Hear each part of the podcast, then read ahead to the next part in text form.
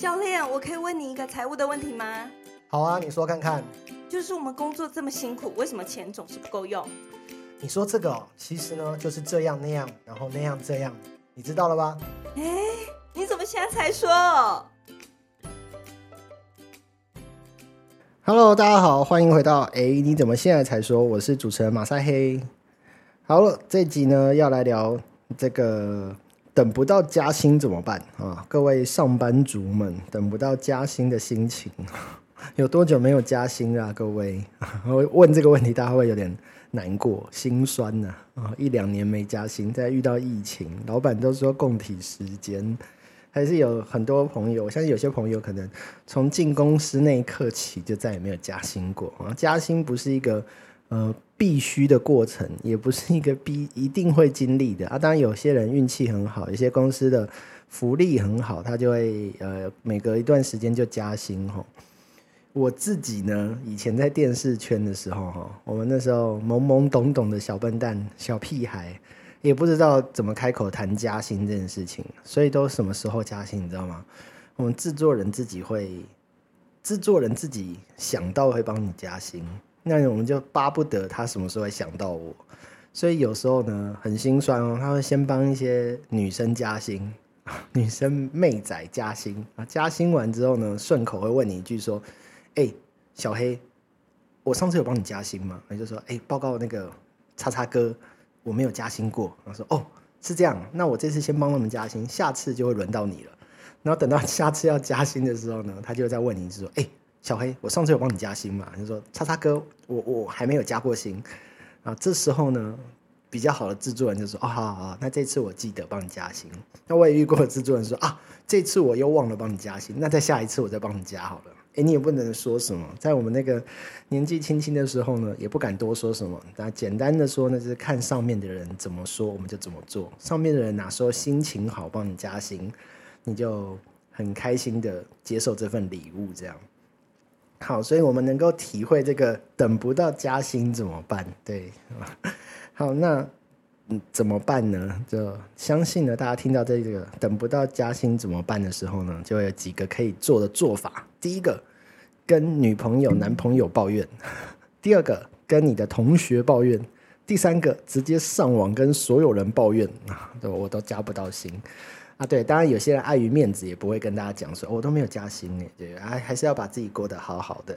好啦，我们不要讲这些屁话，讲一些真实的啊，真呃真的在生活当中你会遇到的。你想想看，如果你真的等不到加薪，那你的收入没有增加的状态，你的选项，你现在脑海中浮出来的选项会是什么？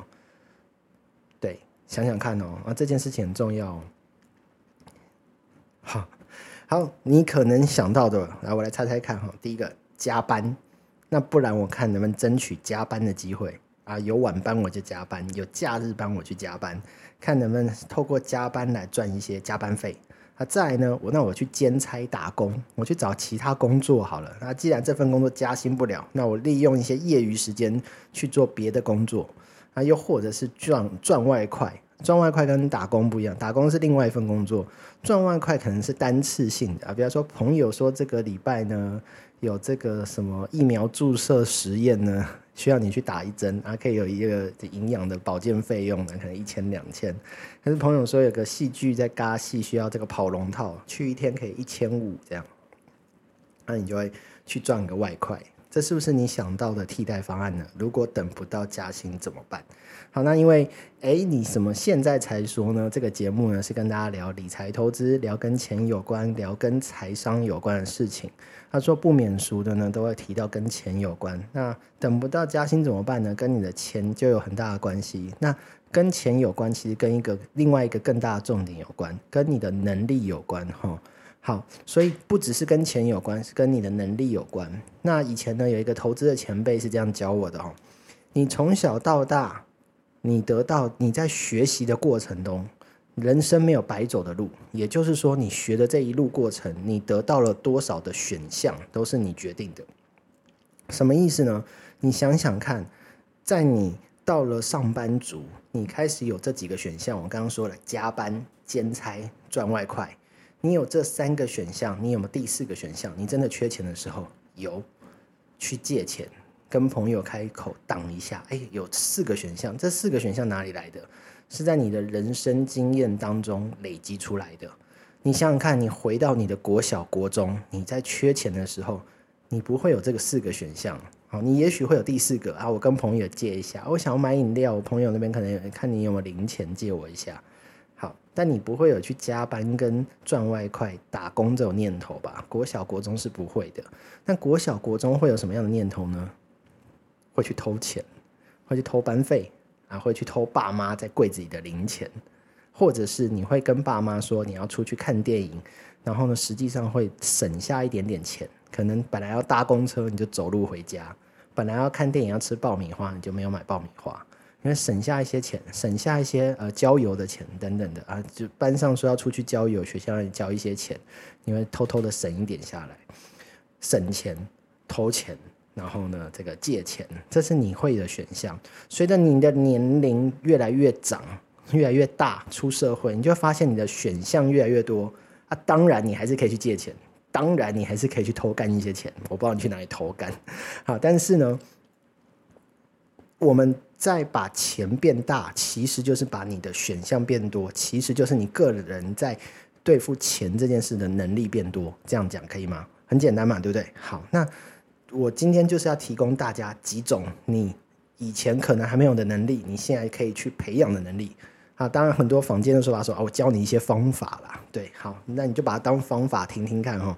好，所以接下来呢，我会教你几个方法。当然，第一个是怎么样真的帮你加薪的方法；第二个是不加薪，但是你薪水也会变多的方法；那第三个呢是先不管薪水了，我只要创造每个月的收入变多的方法。那第四个呢，最后一个是什么？最后一个是进入神的领域、灵的领域，就算没有钱，我也可以无中生有的方法。好，所以这四个，我相信你应该想听到最后哈啊，你不要快转到最后说，我就是要听神的领域、灵的领域、无中生有的方法。好，你也可以快转啊，但你快转完记得帮我五星评论的好不好？好，所以第一个呢，主动加薪的方法，其实呢，你有没有想过怎么主动加薪？呃，刚刚我讲了，年纪轻不好意思开口。不好意思开口，是因为你不知道你该怎么开口，或者是你没有筹码去开口。你要怎么跟老板说？我应该要加薪啊！老板，你赚很多，我应该要加薪吧？对，那跟你有什么关系？对，你要说得出来，为什么我主动加薪？所以呢，比方说，你要知道你的筹码是什么。你在这个工作呢，保持的很好，该做的做到。这不足以加薪，因为老板就是觉得我就是花这份薪水，请你来做一百分的事情。那往往呢，你没有做到一百分，你做到八九十分，但我还是给你一百分的薪水哦。所以呢，那当你没有做好，你做到六十分，我也没有扣你薪水哦。所以呢，你表现好，做到一百分的时候，凭什么跟我要求加薪？好，那注意哦，老板的标准是一百分，你的标准是六十分或八十分，那。没有话讲，其实你就是要符合老板的标准，所以你要想尽办法超越老板的标准。超越老板的标准有两种，一种就是呢，你做他要一百分，你做到一百二十分，你就根据呢多的二十分去跟老板谈。老板，我帮你多赚了二十分的钱，你可不可以分我？分我一半嘛，分我十分。对，这叫做根据结果拿酬劳，根据你的攻击，根据你的绩效去跟老板争取。因为我多帮公司赚钱了，所以你要不要分我一点？好，这个当然是事后话，就是呢，我做到了，我再去讲。另外一种方式呢，你也可以直接去争取，我愿意多扛一点。老板，我虽然跟你领薪水是领一百分，就是我答应你做到这些。接下来呢，我愿意再帮公司多做几个专案，我愿意帮公司承担一些赚钱的这个生产线，我愿意多做几个案子。那可不可以帮我加薪？我们来一起创造更多公司的收入。我多做这两个案子，预计会帮公司带来二十万。那你愿不愿意分我十万？对，嗯，对老板来讲，你要记得，对老板来讲，这是都是多的。我刚刚讲的都是以老板老板的出发点来讲，都是多的。你多帮公司赚的钱，那当然好啊。你多我多我赚钱，我就多分你钱，这 OK。所以老板的思维是这样子：你多帮公司赚的，这叫根据结果。你有这样的绩效，我当然愿意乐意分给你。这就是老板为什么愿意分红，因为公司是多赚的。那你不要拿公司原本赚的，然后你要去跟他要求哦，原本老板承担的风险就是要赚这些，那你要从这里头挖走他的，不太可能。所以你要记得第一条金律就是这样：你帮他多赚，他就愿意分你。那第二个呢，就是呢。你自己在这份工作、这份职业有没有提升到这样的能力？什么能力呢？有没有够这样的 guts？直接跟老板说：“我不要领你的薪水了，我跟你拿奖金，拿业务奖金。”好，本来我一个月跟你拿三万块，我不要拿这三万块了。我换算成我做到一个案子就拿两万，我做到两个案子四万块，我就超过原本的薪水了。我做到三个案子我就领六万块。好，我有没有办法有这样的能力跟老板说，我可以在这份工作表现得更好，更符合你的期待？那你有没有考虑过，下个月万一真的都没有奖金，你怎么办？没有一个安逸的薪水，人都是安逸的，没有一个固定薪水，你会怕吗？好，所以有一个折中的方式，你可以先跟老板谈看看，我改成有底薪的业务奖金，就是呢，我原本赚三万块，领领三万块的薪水，我可不可以改成领两万块？基本底薪，但是后面我就用案子计算，我每做一个案子，我就要求一万块、两万块的奖金。这样子呢，第一个我有一点保障，我每个月至少两万块的收入，生活开销先不用担心。但是呢，我更有动力去帮你冲刺你的业绩，帮你老板赚更多钱。只要能做到，你赚我也赚。我相信有很多老板是希望你开这个口的，因为他们也未必想要。走薪水制度，你要记得哦。其实老板在付薪水的时候，比你想象的更多。他付你三万块，他可是可能实际上付出的快要将近五万块，因为他要负担你的呃退休金，负担劳健保的费用，负担公司的税。所以呢，老老板可能付你三万块，实际上在老板的心里头，那是五万块的钱。他要预付，他要支付的钱比你想象更多。所以老板更乐意你把自己的薪水降低，然后以奖金来算哦，因为对。他而言，奖金就是奖金，他赚了多少钱，他就拨你一些奖金，表示他有赚钱。好，你先记得这两条金律，那你帮他赚，你就有的赚。第二条就是呢，你呢要有自己的 guts，你要知道自己的能力到底够不够嘛？你不要在自己的工作岗位抱怨说，我做这份工作好辛苦，老板都不帮我加薪。你有本事就是跟老板说，我有这个能力跳脱另外一个等级了，我不是根据时间换你的薪水，我根据我的能力。啊，我短时间可以做到更多案子啊，这就是业务的概念。为什么很多人说做业务出身的会赚大钱，就是这个原因。他会练到他的能力更提升，他会缩短他的时间安排，他会变时间管理大师。好，那第二点呢？刚刚说的第一个就是教大家等不到加薪怎么办？你就主动开口，主动开口，你要一些筹码。刚刚都跟大家讲了哈。啊，第二个呢，就是告诉大家，等不到加薪，但是薪水变多，就是呢，你就换工作啊。跳槽啊啊！在我以前的行业哈，我以前做电视幕后工作很简单，大家就是做一两年之后就跳槽。尤其是你做的那个节目得金钟奖之后，你就跳槽。那个节目的收视率破多少之后你就跳槽。等到有一定的品质保证，你就跳槽。跳槽之后你就要求更多的薪水。这是这个行业的生态，但实际上呢，也是因为这样子，它可以一步一步的验证你有更多的能力，你有更多的经验值。你值得老板花更多钱来请你做这个节目，我相信有一些工作也是这样子的，靠跳槽。那所以呢，你要先量量自己，掂掂自己的斤两，就是你要知道自己到底有没有这样足够能力，而不是喊跳槽就跳槽。如果你一直换工作换来换去，最后你是会被看穿，你会被拆穿，所有的老板都不会用这样的人才的。那如果你的经验、你的履历亮出来，是你到哪里都帮哪一个单位赚钱。你到哪一个单位都有提升那个单位的业绩，那你很容易就跳槽。因为呢，我还是说你在练的是你个人的生存的能力，你的职场的能力，你真的帮公司赚钱的能力。所以用这个能力去要求加薪、跳槽啊、谈薪水，这样才是你有办法帮自己加薪的机会，而不是一直在这边自怨自艾，说我在这边熬了那么久，我都没有加薪，这样是没有用的。好，那另外一个呢，就是呢，不只是。跳槽换工作，那还是在同一个行业别。更厉害的是，你跳不同的跑道。哦，人生没有白走的路，还是要强调这一点。你跳不同的跑道，你就会从不同的跑道学到不同的经验。未来呢，你才有机会变成斜杠，你才有斜杠是一条线嘛，你才有变成 X 联名的机会。啊，你把两个不同的行业串起来，它就是跨业，它就是跨界。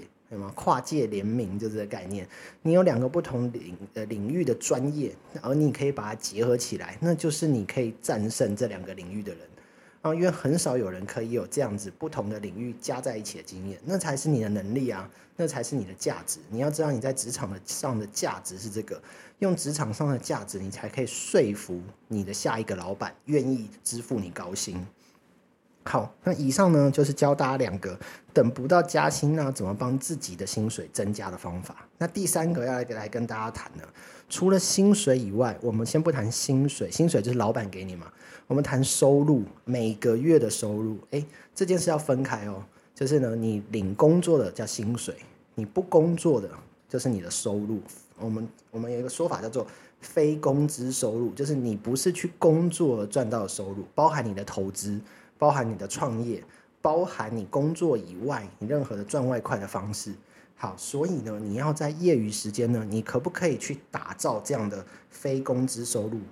好，帮自己加班，加自己的班。为什么叫加自己的班？就是呢，你以前是下班之后，如果还在做公司的事情，那个时间呢，就拿来做公司的事情，你会那个要求支付加班费。那加班费是用你的薪水的时数去加成计算。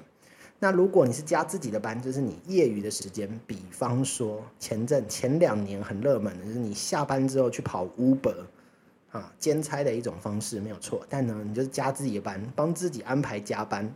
那只是呢，你要去算的就是你的时间成本，你的时间价值。嗯，我每做一个小时，我加班是多少钱？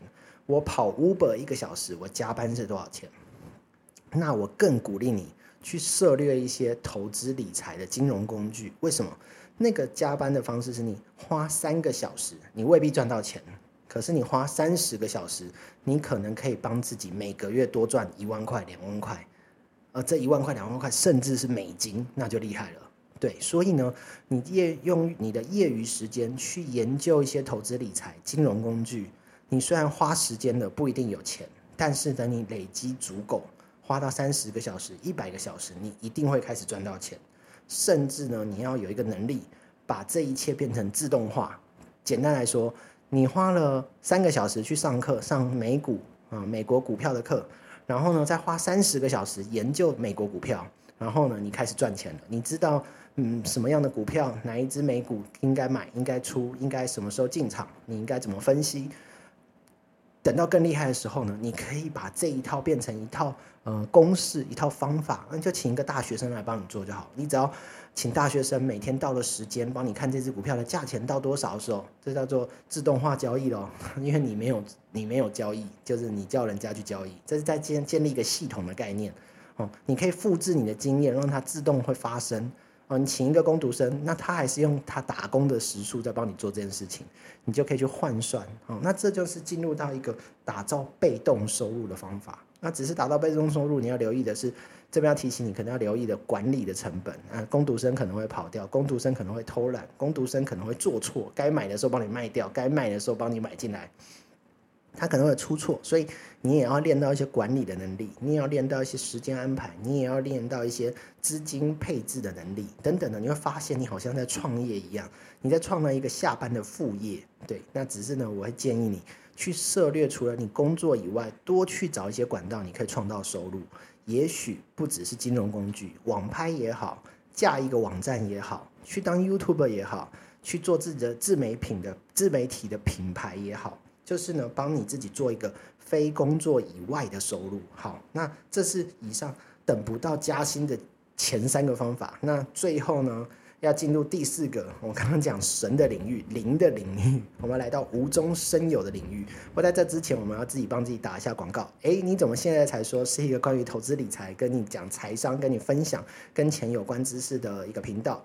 那欢迎你帮我们五星好评，然后呢转分享给你的亲友，然后呢你可以在我们资讯栏找到投稿的连结。如果你有一些跟钱有关的议题啊，用钱的方式啊，花钱的方式啊，投资等等的呃话题啊等等，你想跟我们。聊聊，跟我们讨论，都可以来投稿啊，欢迎你哈。然后呢，这时候我们就要进到零的领域，想无中生有怎么办？刚刚在讲，等不到加薪就是收入不够多。那我除了用收入的方式，比方说，我刚刚讲说要去投资，我就要用钱滚钱，我至少要有比五万块、十万块，我才可以去投资。投资这五万块、十万块，再去生出一个五万块、十万块。那毕竟你还是要用自己的钱去创造自己的钱。好。这件事情很奇妙，就是等你都熟悉了刚刚我以上说的这些方式，你已经具备了前面这几种能力之后呢，你会进阶到另外一个领域，是纵使你自己没有钱，你都可以开始帮自己创造收入。比方说资讯财，啊，当你呃，我还是用沿用之前的例子啊，刚刚讲的，比方说你分析美股到一个呃很厉害的状况，你可以自己美股赚点钱，甚至你可以安排工读生帮你来操盘，帮你做的时候呢，你就会有一定的经验值。这经验值你可不可以交出来？你可不可以无中生有？我可不可以把它写成一份报告放在网络上，让大家去下载这个产业的分析报告？然后呢，这个会帮你带来收入，这是不是零的零的成本？你没有花钱，但你开始收入，甚至是你可以来做一些杠杆的运用，因为你已经知道这样操作一定会有。所以呢，你可不可以去融资？你可不可以跟亲友来借贷，或者是你帮亲友赚钱？你跟亲友说，我知道怎么样可以呃靠股票年收入呃应该说年报酬有五趴。好那亲友愿不愿意拿十万块出来给你投资？你去投资五趴，但是你要抽中间的一趴或两趴。你要知道，这钱不是你拿出来，这是你亲友借给你的，让你去操盘的。你帮他去赚五趴，但是呢，你再从中抽一些手续费，你再从中呢抽一些这个操盘的费用。这就是开始进入到一个无中生有的领域哦。啊，为什么要跟大家讲这领域？你想听起来好像啊，那不就是要我跟亲友借钱？好，我这不就是借别人的钱去投资吗？没有错，你要知道融资这件事情呢，是一个很高的投资的艺术，所有人都在融资，老板级都在融资。你以为郭台铭盖一个工厂，你以为台积电生弄一个生产线，都是靠自己的钱下去吗？没有，他要跟银行融资，他要跟股东融资。你要知道，融资是一个在投资的世界里头很常用的方法，让你有一定的呃资金的门槛，可以轻易的跨过，就开始运作。所以首先。这个你要进到神的领域，你必须要熟悉这个产业，熟悉一个投资工具，熟悉一个金融工具，甚至我们说房地产也是这样概念。你了解了房地产，你知道什么样的房子应该买，你就可以凑集，比方说五个人、十个人，说来每个人出二十万，我带你们去买一个房子，我们就合资买一层楼，然后呢，我们就把它分租出去，出租出去之后呢，这个租金大家来分，你会发现你自己不一定有投入这金钱，你带着大家操盘这个房地产。这就是无中生有，你可以做一套，你就可以做两套，你可以做第三件房子，你可以带着大家一件一件的做。我不是教大家炒房，你要知道这个是一个投资的专业，你只知你只是知道什么样的东西有利润在。